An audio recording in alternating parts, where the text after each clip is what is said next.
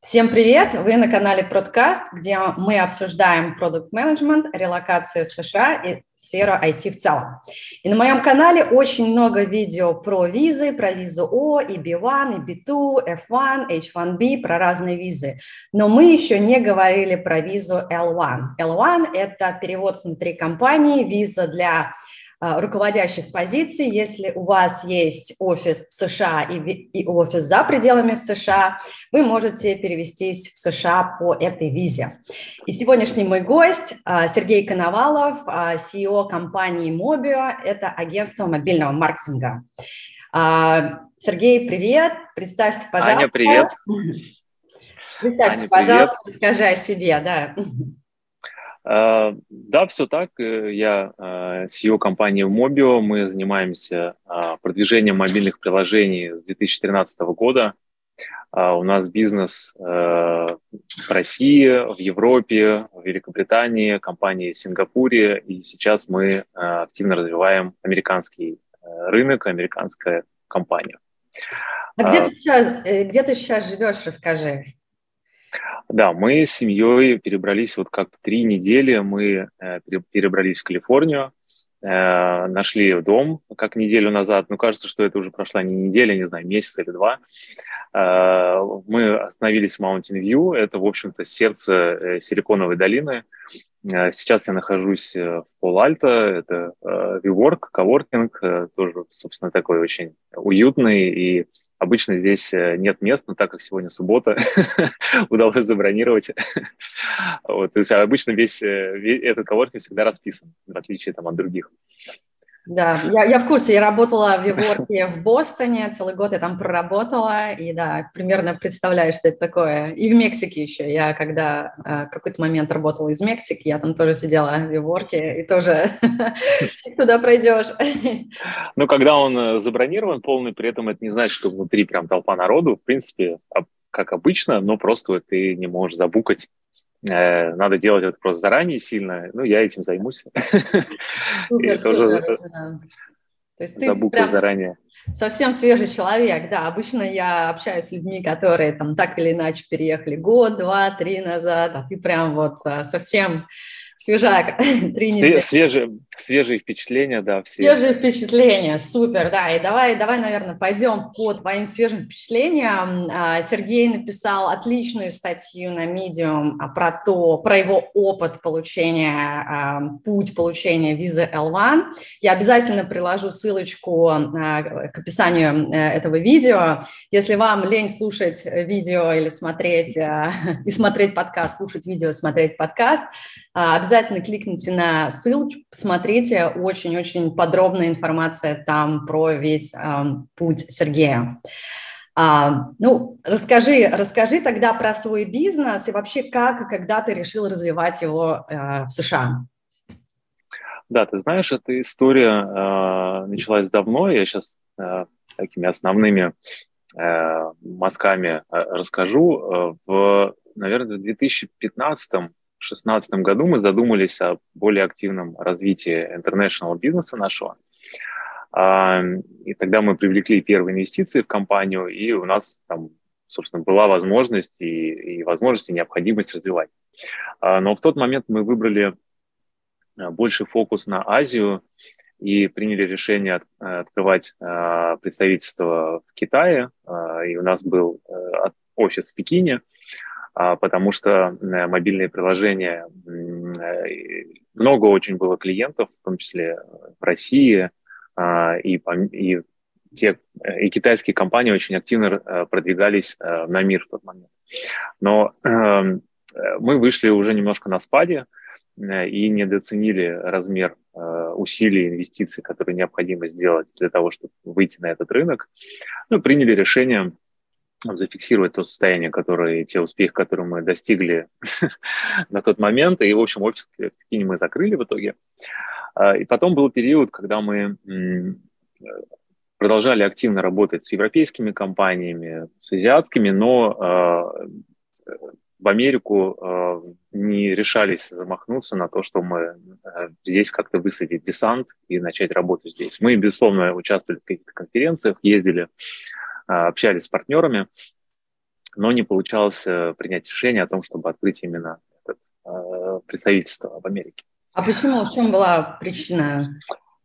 Слушай, знаешь, здесь это хороший вопрос, и в основном, когда речь заходит о открытии бизнеса а, в США, а, встает вопрос, что это очень конкурентный рынок, что это требуется миллионы и миллиарды долларов инвестиций, э, что вообще там из 10 компаний, которые пытаются открыть, там у одной что-то получается. Короче, куча-куча страшилок таких, но они имеют место быть, и действительно очень высок, высокая конкуренция, и требуется много денег, но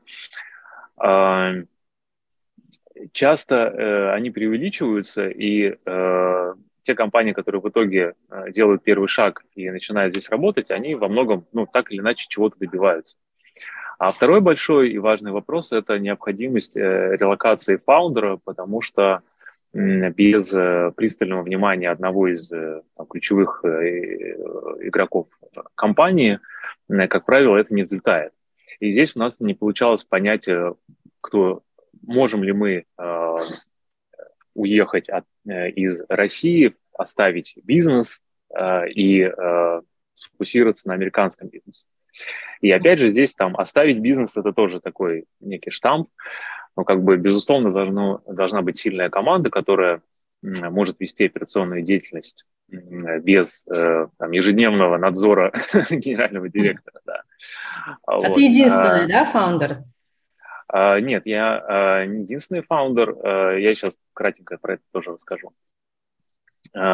И до вот 2020 года нам не удавалось э, принять такое решение и сформулировать конфигурацию, и нам казалось, что компания не готова, но действительно она была, наверное, не готова к тому, чтобы мы так сильно поменяли конфигурацию бизнеса.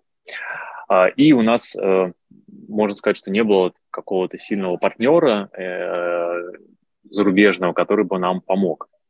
А начинали мы бизнес с Лешей Писаревским, а, он вот второй кофаундер, мы вместе с ним открыли компанию. А, и э, как раз вот в пандемию в 2020 году мы э, договорились с Алексеем о том, что он выйдет из компании, мы выкупили его долю, и он забрал часть бизнеса, это Epigrowth Conference, которая тоже была, принадлежала mm-hmm. Вот, и все получилось так удачно, что э, Алексей вышел э, из бизнеса, э, и э, мы начали переговоры практически одновременно, так совпало, с партнером, который строит международный холдинг, э, из, состоящий из EdTech-компаний, разработчиков игр, мобильных приложений, рекламных платформ, и переупаковывает их, повышают качество менеджмента, прозрачность структуру, управления, и всю эту структуру а, выводят на международный рынок и в перспективе выводят на биржу, на IPO, что увеличивает капитализацию этих компаний. Вот мы начали эти переговоры, и удачно все так сложилось. В общем, в 2020 году у нас произошла сделка, когда новый партнер выкупил предыдущего инвестора и полностью купил 100% Mobio. А, в этом случае я стал а, с э, шерхолдером холдинга всего, а, который в том числе владеет Mobio.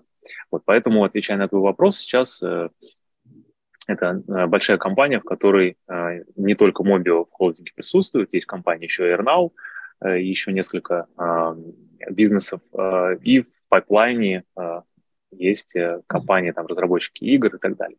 А сколько и у мы... вас сотрудников сейчас? А, в Мобио сейчас 70 э, человек, порядка 70 человек работает, но мы нас, я думаю, что вот мы будем прирастать за счет international направлений. В целом мы не стремимся а, увеличить каким-то образом количество людей. Наоборот, чем меньше, тем лучше. Мы э, стремимся увеличить количество клиентов, количество партнеров. Если мы можем все это оперировать э, небольшой командой эффективной, это здорово. А, это позволяет быть эффективным. Вот, сейчас э, и с этим новым партнером в команду пришли, пришла сильная поддержка на международном уровне. Э, пришли ребята из Лондона, из Европы, э, которые э, как раз нам позволили увидеть возможности и создать такой плацдарм для того, чтобы открыть компанию в Америке. Угу. Супер. Давай, давай про открытие компании в Америке мы поговорим а, чуть позже, а, более подробно. Давай, а, а, давай, наверное, вернемся к а, такому определению про вот вообще, что такое виза L1 и почему ты решил получать а, именно визу L1, а не какую-то другую визу. Да, слушай, L1 э, виза – это виза для executive а, или э, там есть L1A, L1B, насколько я помню, э, для executive или для эм, профессионалов, там, незаменимых, да, ценных сотрудников, а, которых parent company релацирует филиал в США. А, возможно, там есть какие-то кейсы, когда это parent company является сама американская компания. Я точно не знаю. Конкретно мой кейс, да, и вот эта виза подходила под то, что наша головная компания Великобритании открыла филиал в Америке, компанию в Америке, и для того, чтобы управлять этой компанией, направила э, директора Mobile Global UK в Mobile Global Inc то, бишь mm. Да, и этим директором э, по счастливому стечению обстоятельств оказался я. Поняла, поняла, да, то есть не то, что ты открыл бизнес в США и сам себя перевел, то есть все равно, э, ну, то есть твоя главная компания открыла бизнес в США и как бы вот перевела тебя. Да, э, это важный аспект, не то, чтобы ты как стартапер или интерпренер, значит, открываешь компанию Делавере, она вот а, просто компания и больше ничего, и ты вот оформляешь L1 визу. Э, это э, так не работает, насколько я понимаю. А, для этого э, в моем конкретном кейсе, и насколько я понимаю, эта виза так работает, должен быть действующий бизнес, причем есть требования к этому бизнесу, и как раз при подаче петиции mm. анализируется и принимается решение на основе того, какой это бизнес. То есть если открыть, я думаю, что если открыть компанию свежую, не знаю, на Кипре, а от нее учредить компанию в Америке без э, сотрудников, без трекшена, без выручки и так далее, возможно, шансы на одобрение снизятся. Но, опять mm-hmm. же, тут лучше с консультантами э, проговаривать, у них больше кейсов. То есть ты имеешь в виду действующая компания на территории США? Уже с трекшеном? А, действу... Нет, действующая компания нет в США новая компания, действующая компания, действующая parent company. То есть за основная, пределами США. Э, да, за пределами США. И ну, в текущих реалиях это не должна быть, естественно, Россия, да, ну и Белоруссия, угу. и Украина, да, потому что э, и там, и там везде война. А, э, это должна быть э, компания э, с Европы, да, или где-то, ну, там, Гонконг, я думаю, Сингапур тоже подойдет. Угу. А что было решение тебя вообще релацировать? Это твоя была инициатива или это пришло от твоего руководства? Или что-то а, обоюдное? Да, слушай, ну, а, скорее э, инициатива исходила от меня, э, и это моя мечта жить э, в Америке, жить или пожить в Америке, как минимум я хочу получить этот опыт, и для себя э, сделать выводы, насколько это интересно, э, подходит мне там, моей семье это или нет. А, и поэтому я искал пути, э, каким образом это совместить бизнесом, и как бизнес мог бы развиваться в США. Ну, естественно, это такой win-win, да, потому что это крупнейший рынок, и с точки зрения развития Мобио это одно из приоритетных направлений, и опять же, в текущих реалиях э, это э, стало более э, высокий приоритет иметь. Поэтому тут совпали мои желания с желаниями совета директоров, и мы договорились это сделать. Хорошо, ну а почему все-таки виза L1? А, обычно, ну, очень много каких-то других вариантов приезжать по EB1, не знаю, О, какая-нибудь инвесторская виза, еще что-то можно придумать. Вот. Почему именно твое решение упало именно на L1? Слушай, это хороший вопрос. Э, на самом деле совпал такой пазл, много факторов, а, которые э, показали, что вот этот кейс Cell One, он максимально для нас подходит, и он вот прям под нашу ситуацию подходит.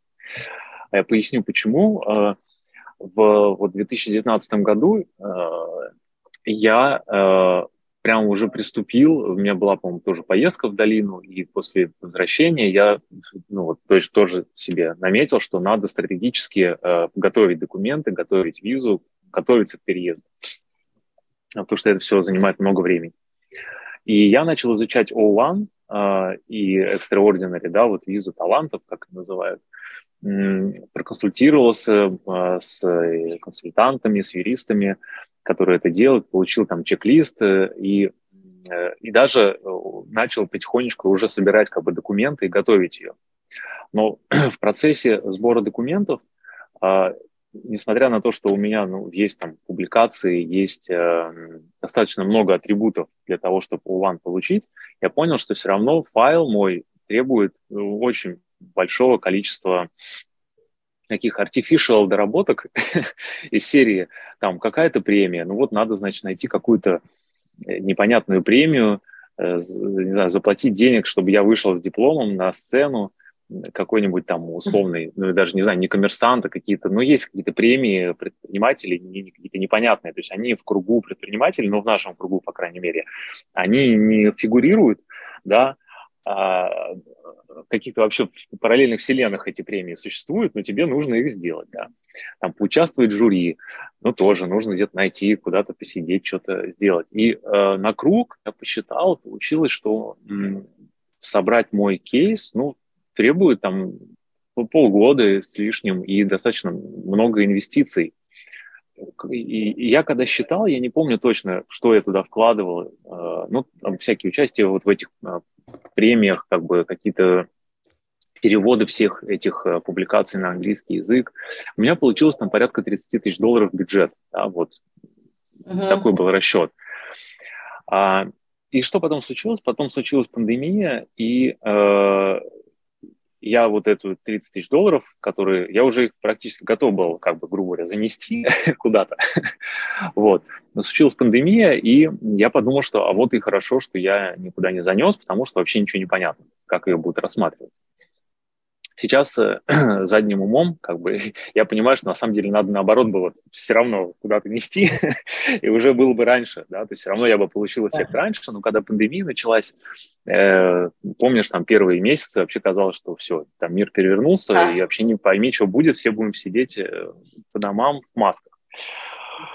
Вот, и я, я приостановил эту историю So One, и дальше ну, продолжил изучать возможности и знаешь, как-то вот на, в общении с консультантами фигурировали, что есть вообще-то еще визы, да, другие. И я уже не помню, с кем мы как-то начали обсуждать, что вот а почему вы не L1 идете? А я думаю, а действительно, а почему? И э, после консультации, э, одной из консультаций, я понял, что мы очень э, мэчимся с этой визой, потому что у нас есть parent company действующая, у которой есть реальный бизнес, это компания Великобритании, э, у которой есть сотрудники, у которой есть э, выручка, клиенты, там, поставщики, э, и э, проведя там какую-то первичную э, оценку наших шансов и стоимости, э, выяснилось, что это для нас очень выгодный, хороший вариант. И мы поехали, стали двигаться по этому пути. И совпало еще так, что мы и хотели развивать бизнес в Америке, и нам все равно нужно было здесь открывать компанию. То есть все, что мы и так хотели делать, оно совпало, и то есть мы и хотели, да, чтобы э, часть команды э, релацировалась да, сюда и здесь работала в этой компании. И все вроде совпало. И мы такие, о, прикольно. Слушай, да, ну супер, получается действительно, как бы все, что не делается, все к лучшему, да, то, что пришла пандемия, и ты как притормозил свой кейс, возможно, даже как бы сыграл тебе на руку, может быть, там по каким-то бы причинам ты бы не смог его получить, да, либо еще что-то бы произошло. Вот. А хотел немножко коснуться стоимости. Вот 30 тысяч O1, в принципе, звучит для меня а, логично. Я тоже часто слышу такую стоимость. А, правильно я понимаю, что это включает, ну, как бы, грубо говоря, под ключ полный пакет а, с учетом а, работы юриста, а, вот, э, расходы на публикации, какие-то дополнительные расходы, да? То есть, да, вот да. Считала, Перев, что... Переводы всех этих материалов, угу. там же, там же все, все надо перевести, все эти скриншоты твоих публикаций, угу. вот это все.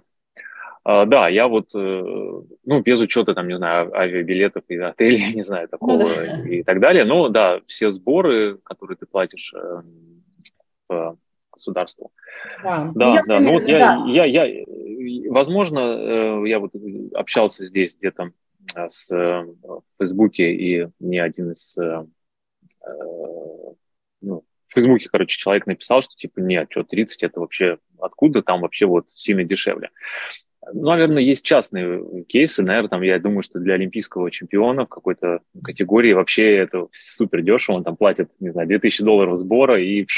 Мы юристы не нужны, да. Да, да, да. Вот, наверное, есть разные кейсы. Или там, допустим, для каких-нибудь разработчиков или там дизайнеров, там у них портфолио уже вот оно, вот вот. А для предпринимателей, как э, когда в моем случае, это оказалось не очень простой кейс, потому что доказать свои личные заслуги и extraordinary, э, когда ты всегда часть компании, и а, как бы если ты подписал крупного клиента, ну ты же не ты подписал его, компания подписала. Если ты там, не знаю, э, компания твоя взяла какую-то премию, рейтинг, там номер один мобильное агентство э, в России, это не ты, это компания, и ну, это действительно так, это же команда, Поэтому выделить вот из этого всего твои личные, а там нужны личные заслуги. Да. То есть нельзя сказать, вот ты компания, а я здесь тоже молодец. Да. А, вот. А вычленить вот из этого всего личные заслуги – это такая еще нетривиальная задача. Поэтому, может быть, поэтому мой кейс так вот. Да, вот я тоже слышала, у меня две недели назад было интервью с Сони Гматулиной, она занимается пиаром для визы О1, как раз вот эти все публикации, про которые ты говоришь, она делает их такими, чтобы они были интересны для американской иммиграционной службы. И она говорит, что бизнесменов переводят как э, продукт-менеджеров. То есть для них кейсов, вот все бизнесмены, которые идут, они продукт-менеджеры именно по той же самой причине, что когда ты владелец бизнеса, ты не можешь присвоить себе. А когда ты продукт-менеджер, ну да, я запустил фичу, я там достиг каких-то там метрик, результатов там э, и так далее.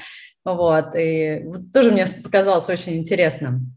А скажи, пожалуйста, сколько в итоге у тебя вышла виза L1? То есть если О стоит 30 тысяч, а сколько стоит L1? Uh, да, слушай, я здесь uh, не могу озвучивать uh, стоимость э, работы Э, консультантов, да, потому что это под NDA коммерческая тайна. Вот. Э, я могу сказать, что ну, там два-полтора раза э, дешевле, uh-huh. смотря что туда включать, что не включать. Поясню. Там есть, например, премиум сервис, это рассмотрение в течение двух недель. А он стоит, по-моему, две с половиной тысячи долларов или полторы. Полторы для, я знаю, что для О стоит полторы. Возможно, значит, там, там самое, тоже, значит, да. полторы, да. Угу. Вот, соответственно, ты можешь платить, можешь не платить. Если ты его не платишь, там рассмотрение три месяца. Э, если платишь, две недели. Когда э, мы готовили документы, я очень переживал, что с учетом пандемии, а потом э, всей геополитической ситуации, вообще неизвестно, как все это будет рассматриваться. Я знаю кейсы, что люди, которые выиграли грин-карт, сидят годами, уже не могут э, получить документы, потому что там тупо не работает посольство или очень долго работают. То есть они все, они уже вроде выиграли грин-карту, а уехать не могут. Уехать не могут. Ну давай тогда думаю, да, да. поговорим про твою. Я, я слышу, я читала твою историю, как сложно тебе было назначить э, appointment в посольстве. Давай перед тем, как мы перейдем к этому пункту, давай а, а, расскажи мне, пожалуйста, вообще про требования, требования компании и требования к самому человеку, кто он должен быть. Вот, допустим, про компанию ты уже сказал, да, что это должен быть действующий бизнес. А, вот какие-то еще есть а, специфичные такие а, важные вещи? Для компании. Да, слушай, да, давай прежде чем я э, расскажу про требования, я вот озвучу преимущества, которые для меня кажутся важными, и э, почему, э, в чем преимущество L1 по сравнению с O1, например, то же самое. Mm-hmm. А, ну, здесь не то чтобы преимущественная особенность, вот L1, она выдается на год а, с ежегодным продлением до 7 лет. То есть, в принципе, это до 7 лет ты можешь э, легально да, находиться, работать э, в США. Она позволяет тебе работать э, и э, члену твоей семьи работать. ОУАН, насколько я помню, не позволяет тебе э, не работать. Позволяет. Она только позволяет, по-моему, бизнес иметь, вот, но работать, устраиваться не позволяет. Член, а, и... Э, членам семьи не позволяет. Точно. А, вот членам да, семьи. Да, L, L1, да. L1 да. позволяет. То есть O1 ты а... можешь работать, но члены твоей семьи не могут работать. Угу, и это, конечно, угу. большая вообще проблема для вот, партнеров, которые переезжают.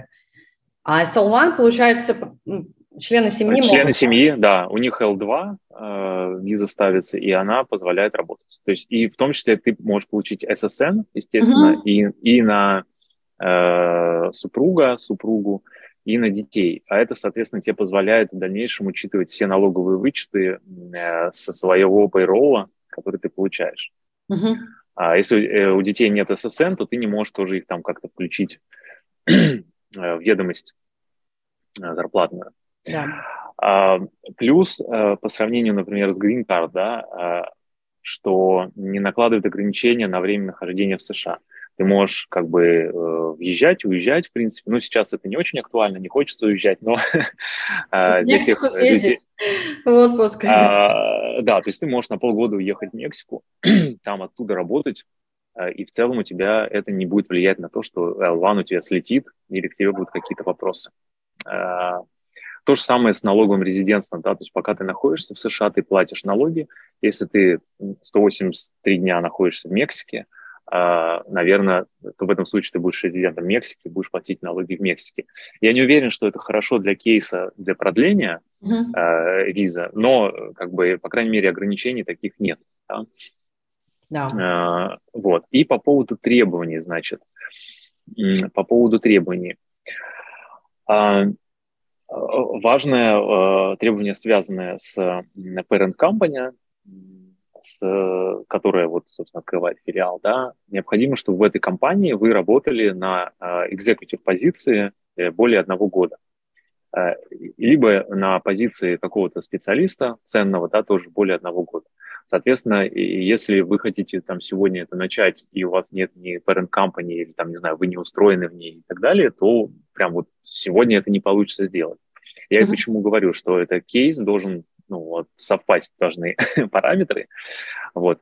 Но для тех, у кого есть бизнес, вы уже э, есть компания где-то в Европе, не знаю, в Гонконге, и вы давно работаете и задумались, для вас это как бы очень удобный вариант. Слушай, а вот а... скажи, пожалуйста, как понять, что сотрудник вот э, ключевой, да, я понимаю, что executive там должен быть title, там CEO или там, кто-нибудь еще, mm-hmm. а, а вот если говорить про ключевого сотрудника, вот, то есть может, я не знаю, рядовой продукт-менеджер приехать или рядовой разработчик, или еще кто-нибудь? А, слушай, а, я тут детали не знаю, насколько я понимаю, там включается некоторая процедура, э, когда ты от, от американской компании доказываешь, что ты поискал людей здесь, например, ты ищешь какого-нибудь там Go, э, Lang разработчика э, специфический там язык, да, разработки какой-нибудь. Ты разместил везде объявление о найме, тебе провел три собеседования, тебе никто не подошел, и ты говоришь, ну вот, ребят, ну нету тут никого, поэтому я перевожу там своего человека. Там есть какая-то процедура на эту тему. Mm-hmm. С экзекутив такого ничего нет, просто более года ты работаешь. Возможно, для специалиста тоже нужно просто, что ты там работаешь, вот ты арт-директор, ну и классно все, или там арт-лид, да, там, окей. Uh-huh. Второе а, требование, касающееся стажа, чтобы общий руководящий стаж, э, на, э, стаж на руководящей позиции был более трех лет. Да? То есть ты подаешь, что ты в других компаниях а, работаешь и подтверждаешь вот этот стаж. Но подтверждается он на самом деле cv из LinkedIn, в принципе, ну, то есть, не знаю, вот более ничего я, по-моему, не предоставлял. Угу. То есть они не делают, не проверяют, в принципе, можно написать что угодно. Ну, наверное, не стоит так делать, но в целом, э, если, то есть как бы предыдущая, например, компания, ну, в моем случае это я и так здесь работал, но, например, на предыдущую компанию тебе не придется там баланс, э, отчеты какие-то предоставлять. Ты просто mm-hmm. указываешь, да, ты там тоже был директором, вот у тебя в LinkedIn запись в твоем резюме, запись, что ты там был директором. Вот. Пожалуй, с точки зрения требований компании это все. Ну а дальше э, возникают э, уже необходимость э, подтвердить вот это вот все э, документально, да. И вот э, э касаемо твоей руководящей позиции э, в основной э, головной компании, э, там как бы вот CV не просто нужно показать, что ты директор, нужно показать много атрибутов, например, э, ну, то есть нужно показать payroll, да, то есть тебе зарплата. По-моему, там есть требования что она не должна быть какой-то очень низкой, да. То есть она должна быть такой, чтобы, э, ну, некой средней зарплатой для экзекутив э, в индустрии, да. Или по этой стране конкретно, потому что я понимаю, что зарплата, не знаю, в США, она различается с зарплатой где-нибудь э, в Армении. Да, хороший вопрос. По-моему, консультанты просто говорили, что, ну, типа, она не должна быть, там, не знаю, типа 500 долларов. Ну, то есть, грубо говоря, если это uh-huh. что-то там, не знаю, 3000 долларов и выше, ну, типа, какая-то такая средняя сферическая зарплата. Uh-huh. А потом ты должен подтвердить, что ты м- управляешь командой и какая у тебя команда. Ты предоставляешь CV не только на себя, но и на ключевых членов команды, на руководителей отделов. А, предоставляешь не только CV-шки, но и их дипломы, мы там переводишь дипломы все эти. А, что, а, для чего это делаешь? Ты подтверждаешь, что ты а, занимаешь а, управленческую позицию, что ты управляешь командой, а не выполняешь какую-то исполнительскую функцию mm-hmm. компании. И ты указываешь а, вплоть до того, что вы предоставляли скриншоты Э, e-mail, э, скриншоты из Slack, где э, были мои какие-то обращения к команде, там, планирование какое-то, отчетность какая-то. Мы показывали, что вот происходит коммуникация, где вот я с командой там, ставлю какие-то задачи, цели там, и так далее. Угу. А вот вопрос по команде. Важно ли, сколько у тебя сотрудников, человек в твоей команде? Или там два человека достаточно? А, слушай, эм, наверное, если два человека, тебе, наверное, будет сложно подтвердить, что ты руководящую должность занимаешь. Угу. Да? Вот э, я думаю, с этой точки зрения это важно. Я думаю, что 10 человек это нормально. Ну, наверное, два человека это все-таки маловато. Мало, да? И тогда у меня второй вопрос про э, руководящую должность. Э, вот есть прямое подчинение, а есть, э, как вот я продукт работаю, у меня есть команда, но у меня нет прямого подчинения. Я не могу уволить этих людей, которые со мной работают. Но у меня там человек 10 в команде. Вот. Угу. Как, что, что значит вот команда в данном случае, когда ты подаешься на эту визу? А, Слушай, здесь, э, да, в данном случае, если на экзекутив подается, важно, чтобы у тебя были в прямом подчинении э, команды, да. Но можно кейс структурировать таким образом, что ты просто там рисуешь схемы, э, чарт, да, в котором ты указываешь отделы, кто кому подчиняется, еще в том числе ты указываешь, кому ты отчитываешься, ты указываешь этих персон, э, что кому ты как э, CEO отчитываешься, да, mm-hmm. вот там совет директоров. Соответственно, ты можешь нарисовать э, чарт, э, это будет, в общем-то, не, не будет неправдой, да, э, указать э, свою команду и сказать, что да, проектно, вот, ну, не вдаваться в детали, что это проект, на самом деле это никому не важно, что вот у тебя 10 человек, которые занимаются разработкой такого-то продукта, и ты их project менеджер или продукт менеджер просто нарисовать это на схемке, где ты сверху, а не снизу. Вообще у нас все так это плоско, да, вот продукт, вот там девелопер, Но в данном случае, да, естественно, внутренний чарт, э, чат, э, чарт э, как бы команды может быть любой, естественно. В данном случае для нужд визы ты указываешь, что вот я ими управляю, предоставляешь информацию про ваши там планерки, как ты, какая форма отчетности и там и примеры писем, где ты им пишешь, делайте то и делайте это. Угу. Вот. И вот это вот, это работает. Хорошо, а вот расскажи, пожалуйста, а, про Россию. Вот. Может ли человек или бизнес быть в России? Или вот э, сейчас уже все, нельзя, надо куда-то уезжать, чтобы податься на L-визу? Да, э, хорошая новость, что можно быть э, с российским паспортом. Ну, хорошая новость. хорошая, да. Но, У меня до сих пор российский паспорт, кстати. Да, и... Шесть лет живу Ну, российский паспорт, да, мы, к сожалению или к счастью, в общем, это то, что с нами, и наверное, нет задачи от него как-то, он белочка бегает по улице. Вообще сжигали, представляешь, сжигали паспорта. Ну, это, наверное, какие-то экстремумы, да. Ну, для а, ТикТока, а, для ТикТока, да.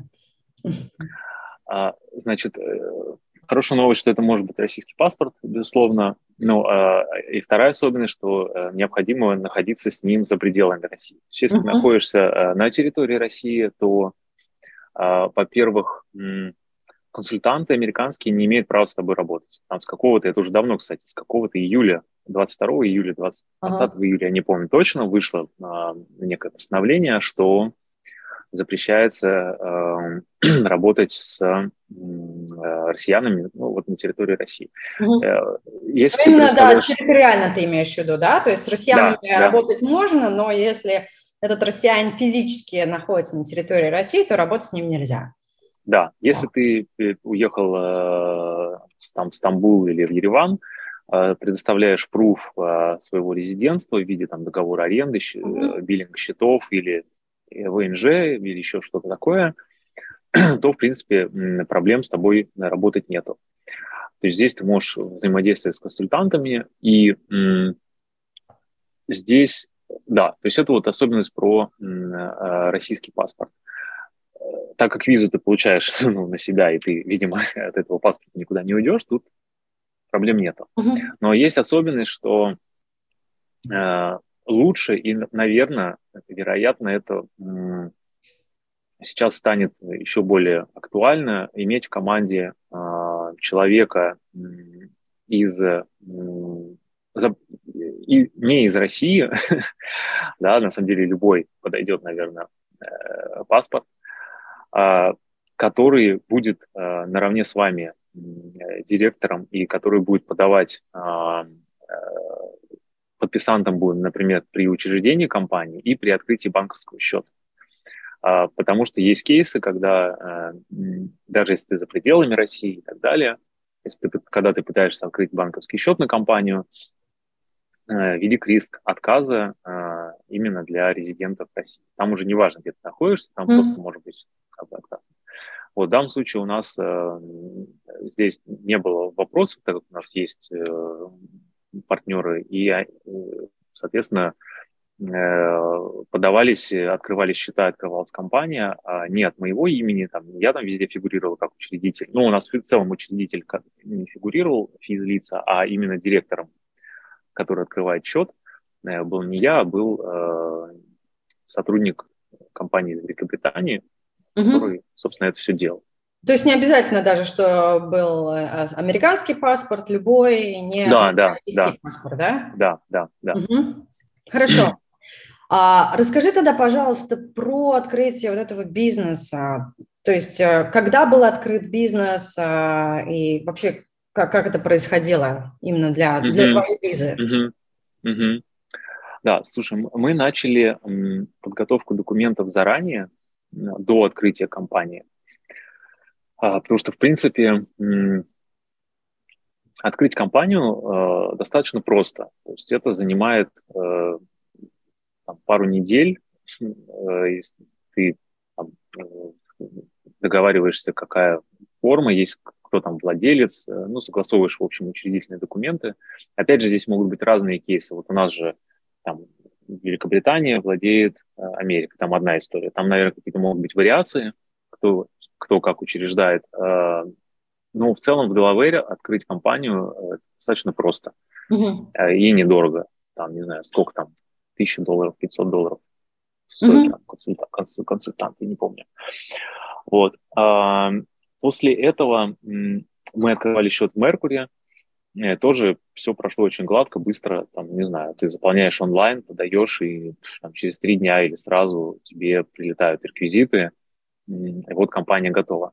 А дальше есть, там с каждым шагом всплывают нюансы. вот. А, то, что для того, чтобы подать визу, для, зачем вообще компания? Ну, понятно, что ты туда релацируешь человека, но открыть компанию и счет недостаточно, тебе нужно там обеспечить э, деньги определенные, которые соответствуют твоему бизнес-плану, чтобы их туда перевести и чтобы а, что, чтобы что сделать? А, тебе нужно этот офис показать, тебе нужно proof офиса сделать. И э, в какой-то момент, э, сейчас скажу тебе точно для чего. А, а вот, чтобы открыть счет в банке, э, тебе нужен э, EIN, такой типа INN, а вот, э, специальный номер. А, и вот чтобы его получить, тебе как раз нужен резидент э, США, потому что если э, тот человек, который оплавит, он должен иметь ССН. А если у него нет ССН, то там какая-то, там можно сделать, но там какая-то включается жесткая, ну, какая-то процедура, что все долго и долго, в общем, все. А так это за один, там, пару дней делается. Вот, все онлайн, нашли... да? То есть все онлайн. Компания да. открывается онлайн-счет. Вот все это. онлайн, ага. да, да, не, ездить никуда не надо, но мы нашли партнеров, которые здесь помогают бизнесам а, с открытием а, и с регистрацией, и с а, бухгалтерским ведением. Да, могу рекомендовать ребят, это Go Global, такое комьюнити и компания. Пришли вот, кому потом, будет интересно, ссылочку, да, да я приложу, да, да. да. Вот, кстати, да, и по а, а, ведению кейса с визой тоже могу рекомендовать. Ну, я уже одним ребятам рекомендовал. Mm-hmm. Там, кстати, большой плюс, что там есть русскоговорящие сотрудники э, в этой э, фирме, и что ну, иногда упрощает коммуникацию, когда особенно юридические тонкости. Yeah. Это вот я тоже могу их рекомендовать, тоже ссылочку могу дать. Mm-hmm. Вот. вот этот ИЕН нам помогали сделать ребята, они вот онлайн все заполнили, э, но тоже, знаешь, ты когда с этим сталкиваешься, шаг за шагом, о, какой-то ИЕН. То есть тебе консультант изначально не говорит, что все нюансы. Ты через этот квест проходишь, когда ты его уже прошел, ты все знаешь. А когда ты такой, ну все, сейчас мы откроем компанию, все окей. Открываешь комп... и счет, и, и все. Ты открываешь, тебе говорят, не, на счет нужно какой-то там ИЕН. Ты говоришь, а как его получить? Тебе никто четкий ответ не говорит. Особенность такая э, в Штатах, что очень узкая специализация. Вот этот консультанты делают визы, вот эти открывают компанию, вот эти ведут бухгалтерию, а вот эти вообще разбираются там в, налоговых э, mm-hmm. в отчетах. Нет такого, вот один универсальный, он все знает. У нас как бы ты можешь часто прийти там в России, тебе и компанию откроют, и, не знаю, сделку зарегистрируют, и то, и пятое, и десятое. Поэтому ты, да. да, пока ты находишь правильных э, подрядчиков, проходит какое-то время, вот, ищешь там, пытаешься понять, это дорого или недорого, это вообще надежный подрядчик или ненадежный. Но вот методом проб и ошибок мы нашли надежных подрядчиков, а вот они нам и иена открыли, а потом открываешь счет. А, и эм, это как бы важный фактор твоего кейса, что у тебя должна компания вот быть. Э, в нашем случае мы до открытия компании уже 90% э, э, всех остальных документов подготовили. Основные какие здесь документы, которые важно подготовить, ну, которые как бы, готовятся, да. Это бизнес-план на 5 лет для US-компании. Он, ну, достаточно подробный, но без фанатизма, да, то есть ты, в принципе, описываешь на первый год, что ты делаешь, на следующие четыре года, ну, некий форкаст, как бы, как ты видишь развитие. Uh-huh. Ну, у нас был, наверное, не знаю, 50 слайдов, наверное, как-то был. 50 слайдов. Да, плюс там какие-то excel с э, структурой, с хайрингом там и с финансами, да. Ну, есть, то есть, в принципе... какой-то шаблон, какие-то требования или просто вот как бы подробно? Слушай, да, у меня это первый вопрос был, я там тоже побежал по знакомым, кто переехал, кто что-то делал, говорил, дайте, что как делать. Все таки ну, нет, ну, как нет шаблона, как хочешь, короче, думаешь, ну, спасибо, помогли.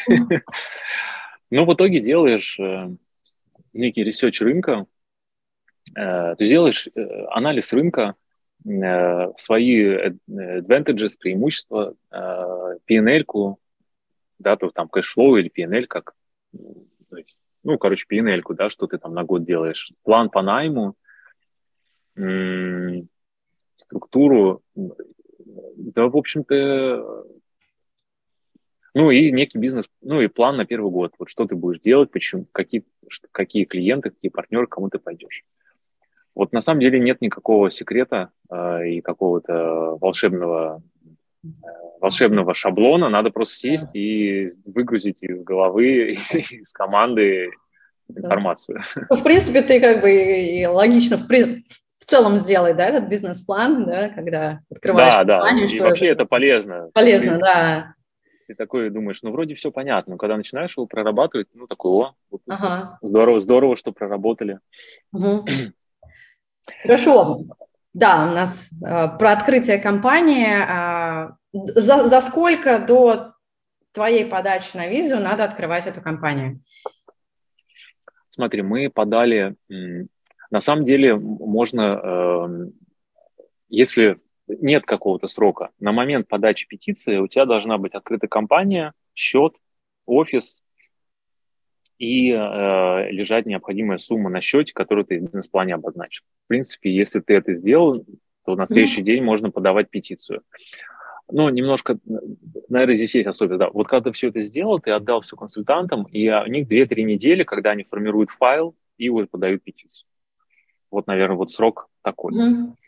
То есть не нужно, целом... чтобы компания начала какой-то оборот уже, нет? Вот... Нет, нет, да. наоборот, ты говоришь, мы открыли новую компанию, она ничего не делает. Ждет э, меня, да, пока я приеду? Ждет, да, да. Я да. поняла, да. Ну тогда логично, да, потому что если там кто-то уже работает за тебя, то есть компания, наверное, не имеет права вообще ничего делать, пока... Нет, она, кстати, имеет право делать, почему, наверное, имеет, да, э, да целом, я думаю, кстати, если это филиал компании, которая уже действует, работает год, нет проблем тоже сделать э, трансфер экзекутив. Uh-huh. Она не, она может работать, но если это новая компания, нет требования, чтобы она генерила что-то. Такого требования нет. Uh-huh. Супер. Есть ли еще какие-то критерии, которые мы не обсудили, требования к бизнесу или к человеку? Или можно тогда закрыть эту тему и поехать дальше? А, ну, про сотрудников я сказал, да, что тоже они должны быть, подтверждать а, ваш руководящий опыт. А сотрудникам Наверное... важно находиться за пределами США или это только вот к тебе относится? То есть, допустим, ты находишься за пределами США, твои сотрудники находятся в России, работают на тебя. Это как-то будет влиять? Не знаешь? Mm. Слушай, неважно. То есть там это не подсвечивается. Ну, то есть не стоит на этом акцентировать mm. внимание, но э, у нас команда э, работает удаленно. Э, люди находятся в Грузии, в Турции, в там, Казахстане, в Таджикистане, в России, в Белоруссии, в Украине, э, в Испании, в, в Великобритании, и, и как бы мы как-то не акцентировали внимание, где кто находится. Угу. Хорошо. Какой тогда вот следующий шаг, вот именно, наверное, подготовка форм, все, там есть компания, есть у тебя approve, да, что ты едешь по этой визе, кейс готов, там все супер. А, какие дальнейшие шаги, расскажи. Угу, угу. Но вот э, после а, подачи вот этой петиции, а, как я сказал, вот этот премиум сервис две недели, на самом деле нам за, через пять дней пришло а, уведомление, что мы получили опруф, и я уже такой думаю, ну все, сейчас я что-то куда-то буду подавать, но на самом деле потом мы еще ждали э, неделю примерно, ну не очень долго, но неделю мы ждали э, электронную бумагу который есть э, номер этой петиции, вот он везде фигурирует во всех документах на подачу уже на визу. И, в принципе, когда ты в этом процессе находишься, кажется, что э, основное, что тебе нужно сделать, это вот этот опруф э, по петиции получить, и типа все, дело сделано. И тут, конечно, определенная ловушка, потому что это только середина пути. если не начало. вот. То есть ты вот это ты готовишь, все долго вот это вот готовишь, потом открываешь компанию, вот мучаешься со всеми этими счетами, потом ты придумываешь вообще, как офис показать. Никто тебе не говорит, что вообще можно заключить с WeWork договор. Э, вообще, кстати, про офис. Э, очень такой ну, лайфхак и легальный способ. Мы заключили годовой контракт с WeWork на All Access Pass. Да? Он стоит там 250 долларов в месяц а ты платишь помесячно. Но у тебя есть бумажка, потому что тебе нужна какая-то бумажка, где ты будешь ты не можешь, э, и, и с Виворком было непонятно, а как эту бумажку получить. Они говорят, ну, оплачивайте онлайн и приходите. Ты говоришь, нет, мне нужно как бы, чтобы вот... И там есть, да, ты можешь заключить контракт э, на год, и, во-первых, тебе дешевле будет сам Виворк стоить, во-вторых, у тебя есть контракт, на, где указана твоя компания, все-все-все, и это подтверждение офиса, ну, вот у нас сработало. Ну, а мы реально в нем и работаем. Расскажи, я знаю, что а, в Виворке есть просто посадочное место, садишься где хочешь, а можно снять вот именно свой какой-то вот загороженный офис. Вот есть ли требования? Можно ли просто стул снять рандомный? Да, там как а, оно как бы и, и есть, чтобы прям был офис-офис. Ты даже фотки прикладываешь, прям прикладываешь фотки, вот мой офис, вот мы, в нем мы будем работать. Но в итоге вот этот dedicated офис, он, во-первых, дороже стоит прилично. То есть ты там платишь за какую-то маленькую комнатушку, ну там, не знаю, тысячу долларов плюс-минус там платишь. Учитывая, что, например, если она тебе не нужна, ну это такой кост лишний. Мы взяли All Access Pass, э, он стоит вот 250 долларов. Uh-huh. 300, но со скидкой, если год, 250. И, э, ну и все, приложили фотки из всяких столов, где ты сидишь, и нормально. Ну, то есть вот. просто... Это, это, это, это, знаешь, такой old, э, это некая формальность. Все понимают, что, э, ну, уже вот такой вот выделенный офис, на самом деле, это не, не всегда бизнесом нужно. Все работают из дома, да, спокойно уже? Да, да, но из дома ты не можешь приложить адрес, поэтому э, мне кажется, вот вариант с, э, uh-huh. с коворкингом, э, с таким All Access Pass, это вообще идеальный вариант. Ты можешь все подтвердить, у тебя есть бумага, ты можешь приложить фотки этих э, кабинета, если надо. Мы прикладывали фотки, там, кабинет, вот, который за, за стеклышком стоит стульчик. Ну, вот, да. Окей, но мы его действительно можем взять, если вот она понадобится. Либо тут есть такие офисы, то есть все соответствует реальности. Uh-huh. Вот. Это, кстати, не сразу мы к этому пришли, потому что я ломал, ломал голову, как офис, думал, там у друзей как-то снять, но все это на самом деле не, не просто, потому что не так просто все вот эти адреса, это не делается как-то, как в России, там всем пофигу, тут все очень ну, с, с адресами строго. Да. вот, поэтому... Хорошо, нам немножко нужно, да, ускоряться. Да, давай, да. 50 а, собственно, уже. Да, собственно говоря, по, а, после получения петиции кажется, что вот все окей, а, но на самом деле начало пути, и дальше стал вопрос, а как вклеить визу? Ты думаешь, ну все, я уже почти уехал. Э, значит, мы получили одобрение, это был что, май, наверное, мы получили одобрение – я такой думаю, ну окей, что теперь, вклеить визу. И сейчас э, для резидентов РФ э, это была проблема. Сейчас я, честно говоря, даже не знаю. Это я сейчас э, поделюсь мыслями, как это можно сделать, но это еще сложнее стало. Э, почему? Потому что посольство США в Москве уже давно закрыто, э, и оставались э, варианты, значит, что ты как резидент России идешь в какую-то другую страну, и у тебя очередь для нерезидентов этой страны. И эта очередь всегда очень большая, Uh, то есть она маленькое количество сотрудников на ней работают, то есть ты идешь, как бы идешь ты, например, там, не знаю, в Казахстане, Каз- казахи идут, у них там больше сотрудников, кто их обслуживает. И когда ты выбираешь там, что ты не резидент, тебе сразу пересчитывается дата. Mm-hmm. Когда и, и значит, э, первое, что нужно сделать, это заполнить форму DS-160, это анкета фактически. Особых требований к ней там нет, нам просто все надо аккуратно заполнить. Но определенный э, такой квест, э, у меня семья пять человек, трое детей, соответственно, пять анкет заполнить, ничего не перепутать, ничего не перепутать. Вот, э, это как бы самое простое. Дальше, когда ты эту анкету заполнил, тебе нужно найти, а куда ты вообще пойдешь. И э, требование следующее, что детей можно подать без их присутствия. Ну, то есть они не должны прилететь в посольство как бы они должны типа быть, по-моему, типа на территории этой страны, но никто на этом не, не акцентирует внимание и не, не запаривается. То есть они, короче, их просто паспорта надо принести. А свой паспорт из супруга, супруги, а, ты должен приехать. И надо понимать, что если это какая-нибудь, не знаю, далекая страна, ты с тремя детьми, э, тебе нужно быть, с кем их оставить. Э, если ехать всем, ну, это бюджет, понимаете, понимаешь, какой, да? да? Плюс ты не понимаешь, сколько времени займет. И там декларируется сроки до двух недель. То есть ты в этой стране можешь паспорта ждать две недели. То есть ты там должен жить, что-то там. Ну, короче, бюджет да, прям да. такой непонятный. И когда мы обсуждали, все таки ну, вот вроде окошко где-то там в Индии есть. Мы такие, как в Индии? Или вот где-то там в Латинской Америке. То есть ты понимаешь, что тебе лететь, ну, прям... И это было очень сложно. Как э, я решил этот вопрос? Значит, э, я начал мониторить, а где вообще есть записи. И записи были а, например, я смотрю Стамбул, а, в Стамбуле вообще нет, в Анкаре есть, значит, на 13 октября. Я такой, а это май. Я думаю, блин, май, значит, э, там или это начало июня было, 13 октября, это сколько нам еще ждать? Ладно, ищу дальше. Искал, искал, в итоге нашел, э, что в Казахстане, значит, что для россиян работает? Казахстан. Это прям вот, мне кажется, сейчас почти единственный вариант – Туда ты без визы можешь въехать, и там для нерезидентов э, есть прием. В некоторых э, посольствах для нерезидентов нет приема вообще.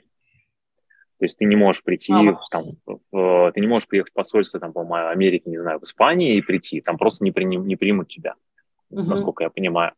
Информации очень, ее очень много, и она очень не структурирована. То есть ты заходишь на Gov, этот US сайт, там вообще вот так вот все как бы.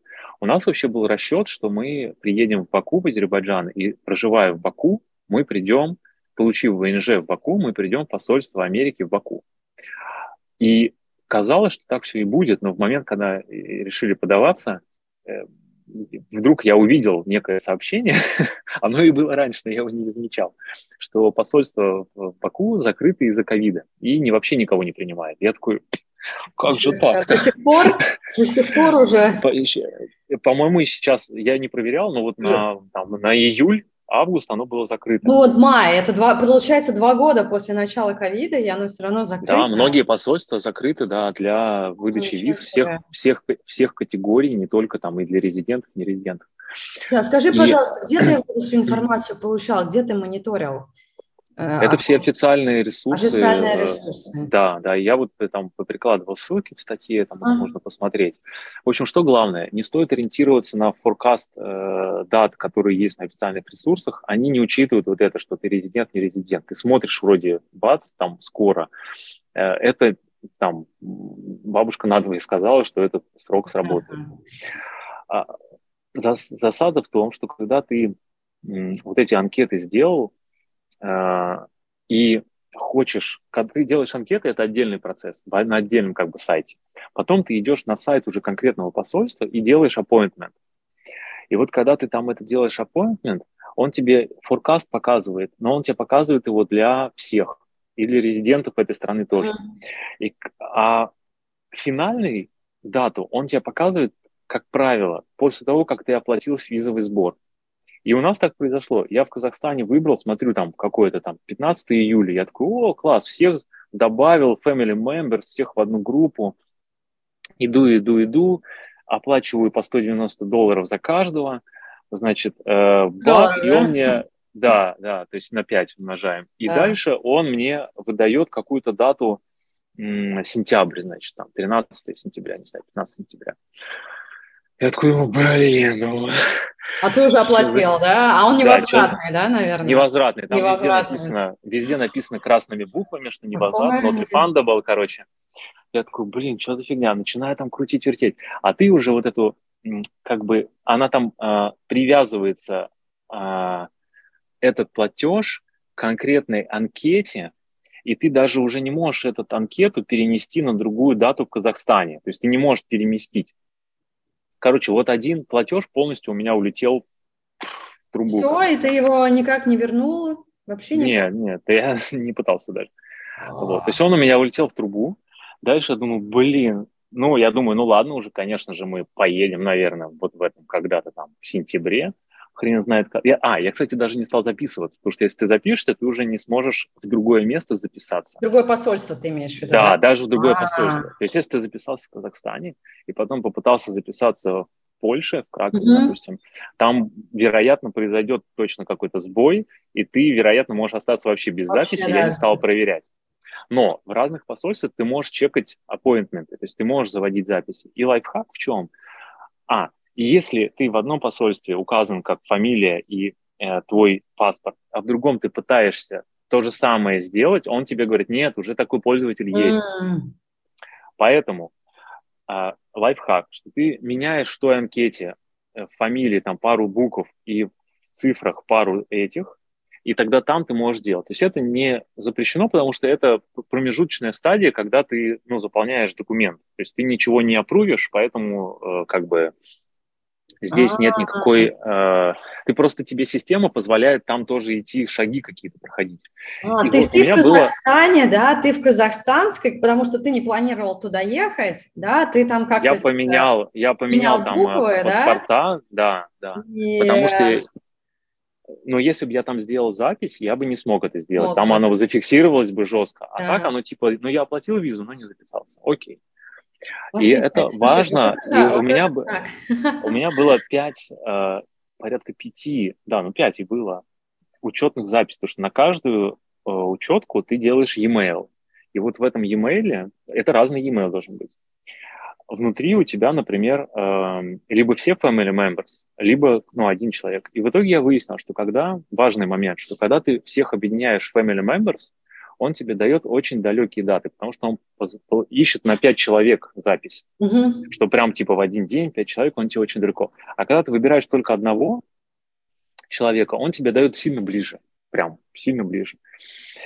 И э, все на самом деле очень чудесным образом происходило. Я смотрел, я знал про Польшу, что там не резидентов принимают. Но когда я там смотрел Варшаву, там не было нормальных дат. Потом, когда я намучился с Казахстаном, я опять зашел на Польшу и увидел, что появился Краков. То ли он появился, то ли он был, я его не видел, я не знаю.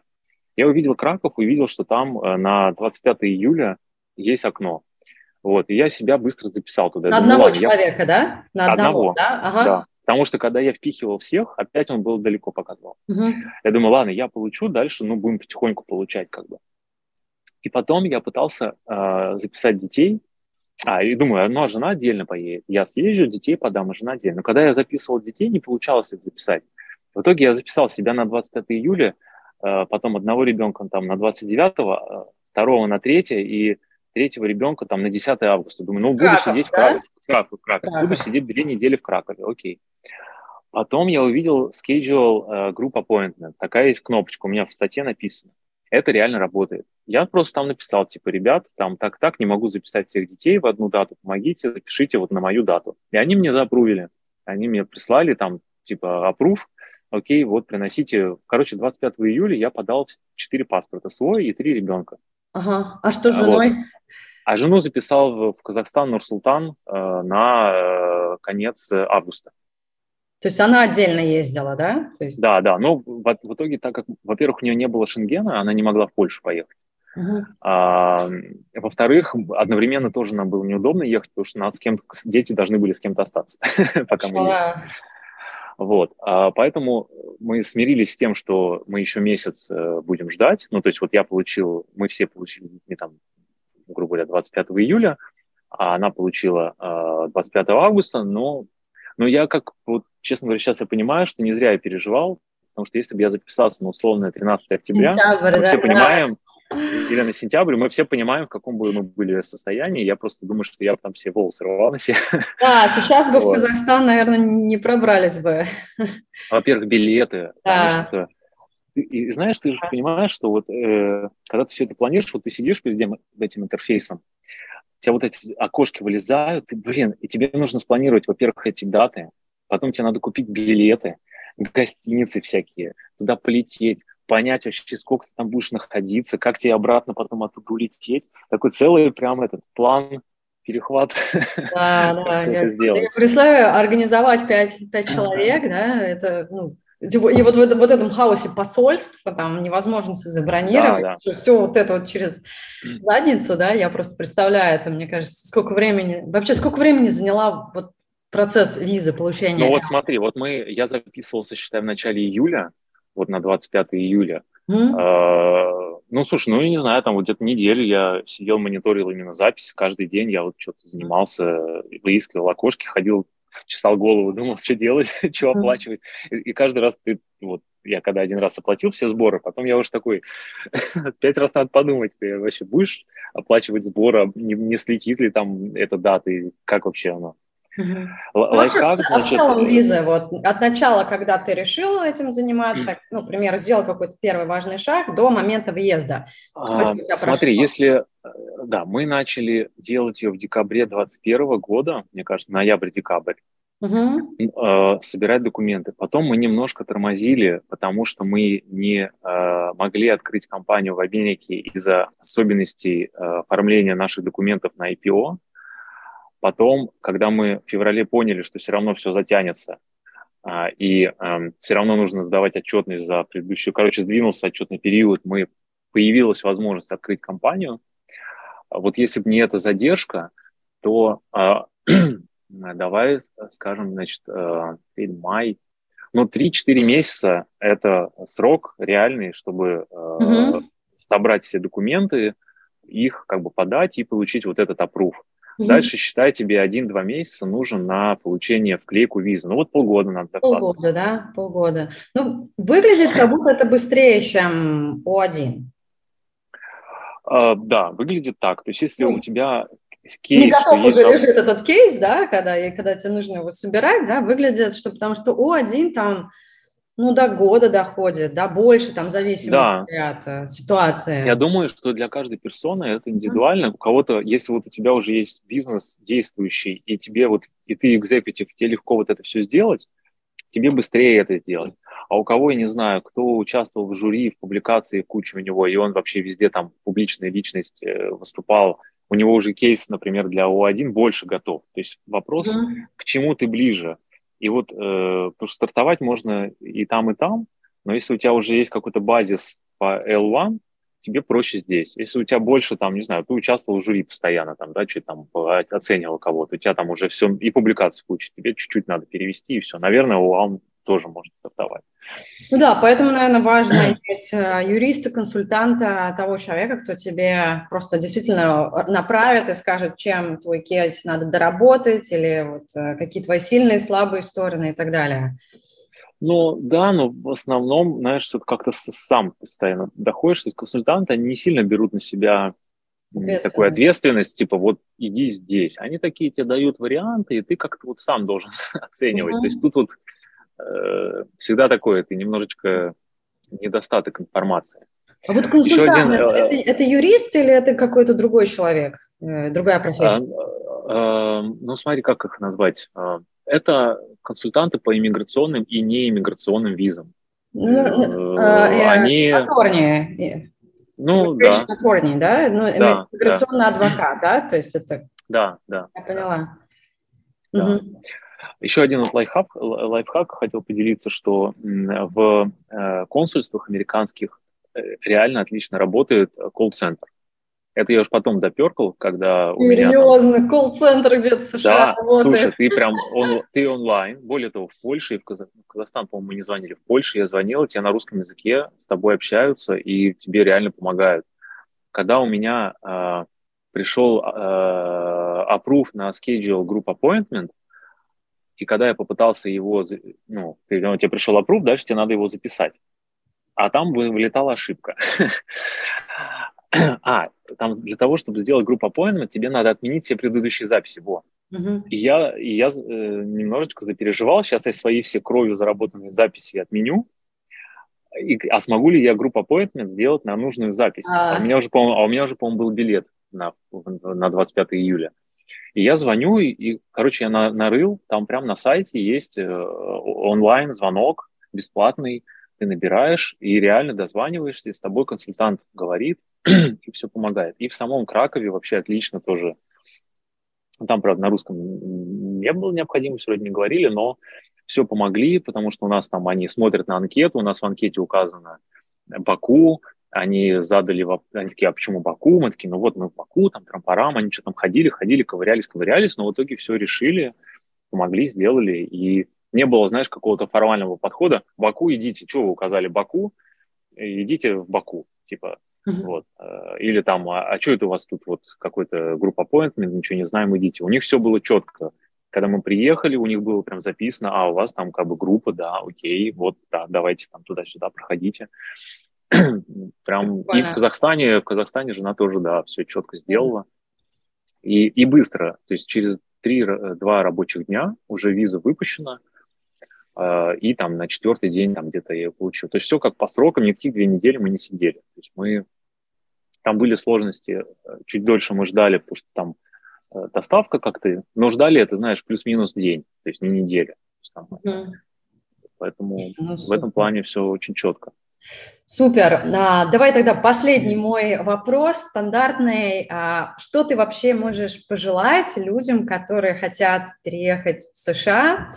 А, может быть, по, пойти по твоему пути, либо по какому-то другому пути? Вот ну, какие-то общие вообще рекомендации. Слушай, первое, э, не задаваться на верить в все, что, в то, что получится, и когда возникают какие-то сложности, не опускать руки, потому что реально очень хочется, ты когда у, у тебя, знаешь, это э, следующая итерация, вот ты думаешь, что петиция – это уже последний шаг, и дальше, ну, уже все просто. А это только середина пути, в итоге ты понимаешь, и потом ты не можешь записаться, ты думаешь, блин, ну все пропало вообще. Потом ты там теряешь деньги на, на сборах, думаешь, ну блин, все пропало. Ну, короче, вот не сдаваться и э, как-то вот выдохнуть. Эм, и эм, это первый какой-то совет. Второй совет – просить помощи у э, комьюнити, у, у тех ребят, которые это сделали, пытаться найти информацию, что я тоже смотрел там где-то в телеграм-чатиках, которые делают туристические визы, там вот они мне что-то ответили, э, что да, Польша принимает нерезидентов, и что-то меня это навело на мысль про Польшу и так далее. То есть искать информацию – ее много, и это помогает. Ну вот и твой канал, я думаю, что э, поможет кому-то чуть лучше представить процесс, э, как это все происходит. Эм, и не, не, знаешь, ну и третье, наверное,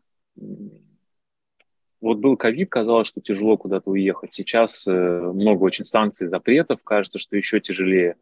Ну, не обращайте на это внимания, если вы решили, ну, двигайтесь, потому что как-то оно все равно вырулится, потому что сейчас э, я думаю, что в Америке и в, э, Европе э, россиян все равно будут принимать те, которые уехали и не хотят там сейчас мобилизации там и так далее. А я думаю, что будут какие-то пути не даже беженцев, а просто в целом по каким-то бизнес-историям достаточно лояльно будут относиться. Здесь в Штатах какого-то специального отношения к тебе ты вообще не ощущаешь. То есть Согласна, российский паспорт вообще ни у кого, я думаю, что не вызывает вопрос. Здесь настолько много э, национальностей, что выпячивать свою национальность, думать, что ну вот все думают про тебя сейчас, вот что ты из России, тут из Китая, из Индии, из э, Африки и так далее. Во всех этих странах свои какие-то нюансы, свои какие-то могут быть конфликты, я не знаю. Никто не э, притесняет здесь, по крайней мере, вообще никак это не ощущается. И в практическом смысле это вообще никак не заметно. И такой уровень толерантности, что, блин, тут кроме нас, русскоговорящих, столько уникальных э, кадров, да.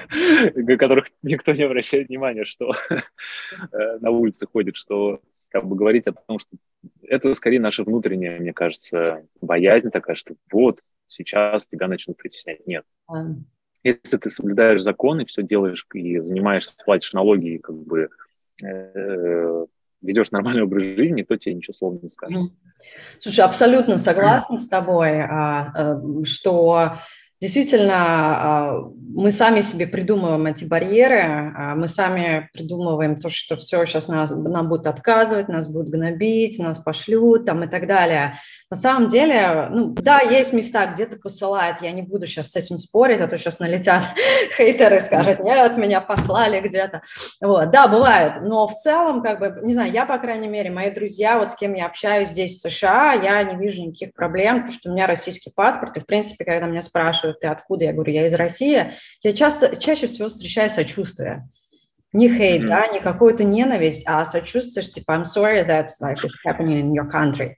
Да, mm-hmm. я говорю, блин, спасибо, ребят, спасибо вообще, что понимаете, что не смешиваете как бы людей и ну, правительство, политику там каких-то индивидуумов. А, вот, поэтому я согласна, надо просто действовать, надо смотреть уже по обстоятельствам, не сдаваться, не стравить себе барьеры. А, ну и, собственно, всем, всем удачи, кто сейчас пытается уехать, переехать. Пишите Сергею обязательно, если у вас есть вопросы, если у вас а, а, остались вопросы да, после такого длительного общения по поводу визы L1, по поводу как записаться в посольство, очень много лайфхаков. Обязательно а, прикреплю все твои линки, контакты, все, что ты мне дашь. Ну, все, спасибо. Спасибо, Аня, тебе, что ты делаешь такое э, полезное дело, и э, я вижу, что ты получаешь от этого тоже удовольствие, это самое главное. Пока только удовольствие, да. Пока я заработала 13 долларов, я посмотрела. Слушай, так это э, первое правило бизнеса. Делай что-то ценное и получай удовольствие, а деньги придут. Наоборот, не работает. Ну, так что, да, не, ну про монетизацию не надо забывать. Я поставила кнопочку супер лайк, там а, можно э, побольше, да, чем э, сколько там, один доллар за видео, да. Я шучу, конечно, да, не то, что я прям нуждаюсь в деньгах, но все равно мне так интересно, я экспериментирую с этими всякими супер стикеры, там еще что-то, вот начала играться с этим. Ну вот, э, может быть, через год заработаю 100 долларов, да. Я думаю, что намного раньше и побольше. Супер. Все, спасибо тебе огромное. Все, спасибо. Спасибо. Пока. Пока.